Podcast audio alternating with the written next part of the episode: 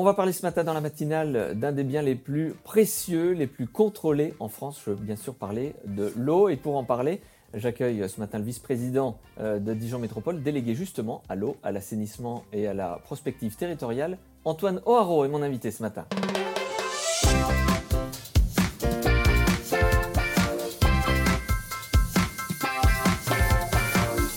Bonjour Antoine O'Haraud. Bonjour Vincent Arbulot. L'eau, je le disais, un des biens les plus précieux dont vous avez la responsabilité pour euh, la métropole dijonnaise. Peut-être une première question à Dijon, d'où vient l'eau?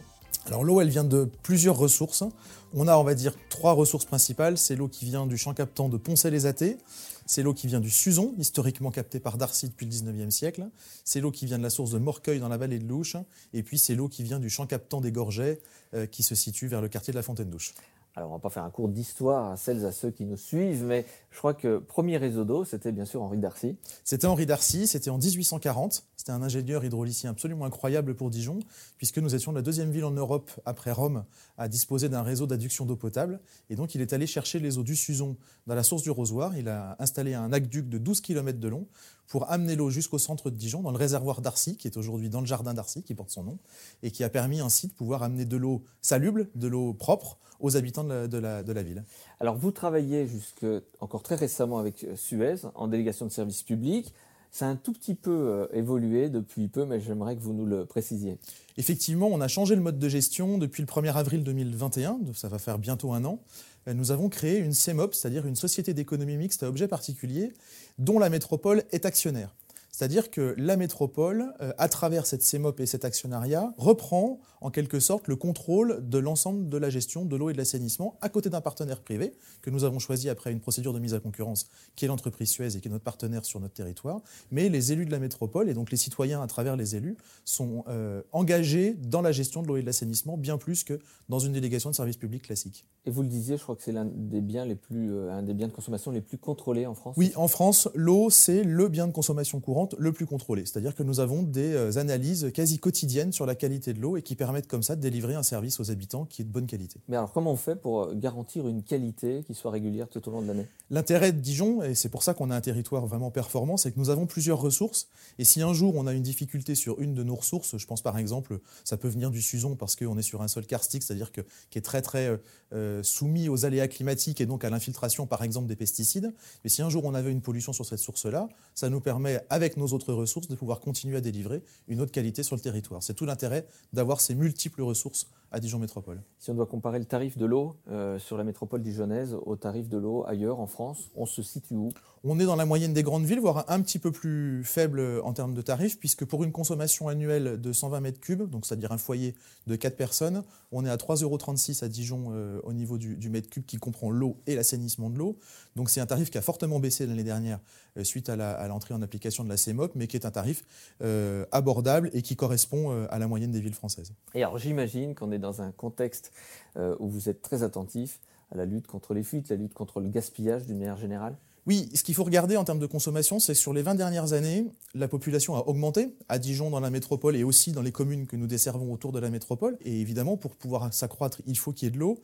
Et le fait d'avoir engagé tous ces travaux, d'avoir engagé un travail important en termes de lutte contre les fuites, fait que nous consommons aujourd'hui toujours autant d'eau qu'il y a une vingtaine d'années, malgré l'augmentation de la population. Parce qu'il y a ce travail qui est fait sur les fuites, et il y a aussi tout le travail de sensibilisation du grand public sur les éco-gestes. Par exemple, voilà, à force de répéter qu'il faut fermer le robinet quand on se lave les dents, bah, c'est des, des, messages qui passent et qui font qu'on économise de l'eau. Et ça, ça fait partie euh, de ce que vous faites pour réduire notre impact euh, sur le milieu naturel. Exactement, parce qu'il y a la distribution de l'eau potable, puis il y a aussi l'assainissement des eaux usées. Voilà, une fois qu'on a utilisé cette eau, il faut ensuite la rendre euh, propre. Et donc, nous avons un certain nombre de grands investissements qui sont prévus, notamment à nos stations d'épuration de Dijon-Longwy, pour permettre de réduire notre empreinte carbone sur les milieux naturels. Pour celles, pour ceux qui ne vous connaissent pas, Antoine Oro, vous avez une valeur, la solidarité. Alors ça tombe bien, c'est l'une des missions qui vous a été confiée par le maire François Repsamen. Vous êtes euh, adjoint euh, au maire délégué aux solidarités, à l'action sociale et à la lutte contre la, pauvreté. Peut-être euh, faire une parenthèse, parce que je crois qu'il y a une belle action qui a été menée récemment sur le sujet.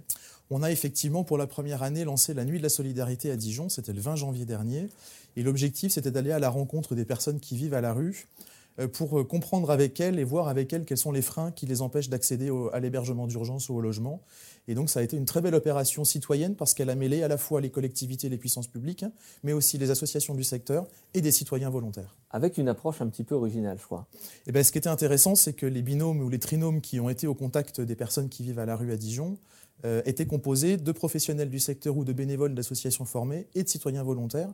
Nous avons eu un peu plus de 100 citoyens dijonnais qui sont portés volontaires. Ça a montré un bel acte de générosité de la part des habitants de, la ville et puis un bel acte de générosité aussi pour aller à la rencontre de ces publics-là. À Dijon, on a la chance d'être dans un territoire où on est bien pourvu en termes de places d'hébergement d'urgence.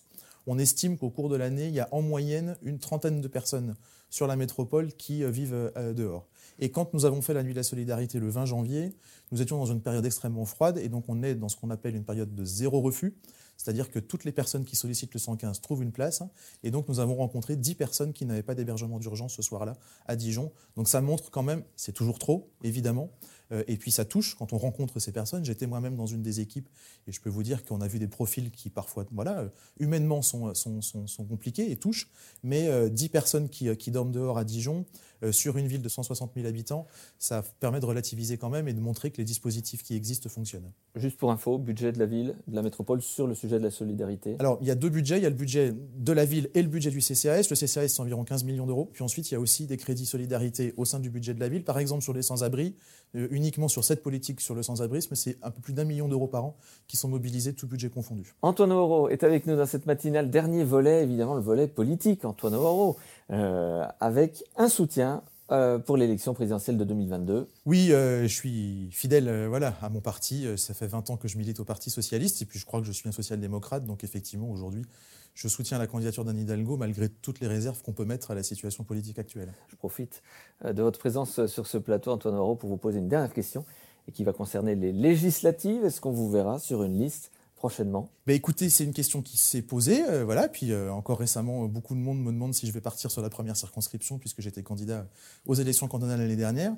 La réponse est simple, non, je ne serai pas candidat aux élections législatives, tout simplement parce que euh, je crois que les mandats que j'ai au niveau local et que le maire de Dijon a bien voulu me confier sont déjà particulièrement intéressants et prenants. Ça fait seulement deux ans que je suis élu au conseil municipal de Dijon. J'ai encore beaucoup à apprendre et à faire, donc non, non, je ne serai pas candidat aux législatives. Puis si j'allais plus loin dans ma pensée, je vous dirais que le mandat de député aujourd'hui est un mandat que je trouve euh, dévalorisé dans notre régime politique, puisque euh, la pratique du pouvoir fait qu'aujourd'hui on concentre les pouvoirs sur le président de la République et le gouvernement et moins sur le Parlement. Et donc si on est un député de la majorité, ben, on est un godillot et on est là uniquement pour voter ce que le gouvernement décide. Et puis si on est un député d'opposition, ben, on n'a absolument aucun moyen pour faire avancer les dossiers en lesquels on croit. Et donc le mandat de député est aussi un mandat qui malheureusement aujourd'hui, euh, je trouve, est, assez dévalorisé. Et donc je préfère me consacrer aux mandats locaux avec le maire et la première adjointe, Nathalie Converse. On ne pourra pas vous reprocher de faire de la langue de bois. Antoine Auro, merci pour la sincérité de vos propos et merci pour ce passage ce matin dans la matinale du Talk. Merci Vincent Bulot. On se retrouve quant à nous très bientôt pour un nouveau rendez-vous, une nouvelle matinale. À très bientôt, très belle journée à tous.